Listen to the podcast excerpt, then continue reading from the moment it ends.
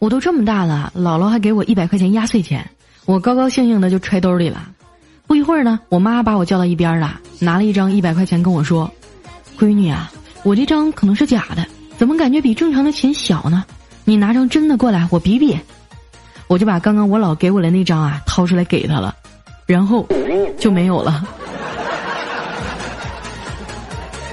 我发现啊，我妈真是老天送给我的紧箍咒。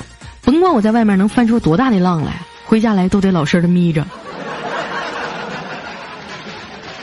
自从我妈知道了“单身狗”这个词儿以后啊，就彻底把我的名字忘了。她还关注了我的新浪微博啊，研究每一个关注我的男粉丝。在我妈的 QQ 里呢，有个分组叫相亲，巅峰时期啊，里面有六十五个人。现在啊，我妈遇到任何人打任何电话。都会在最后呢嘱托一句：“如果有合适的对象啊，介绍给我们家孩子啊。”你们的妈妈也这样吗？和我同命相连的朋友来点个赞好吗？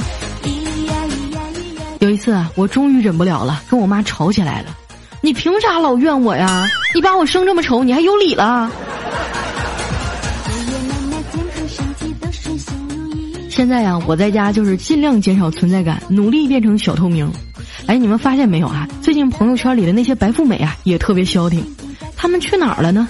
怎么不天天发美食、豪车、购物、旅游了呢？是不是农村没网了？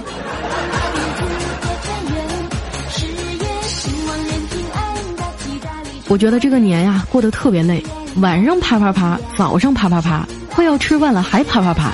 你说你们放鞭炮啊，就不能离我远点儿吗？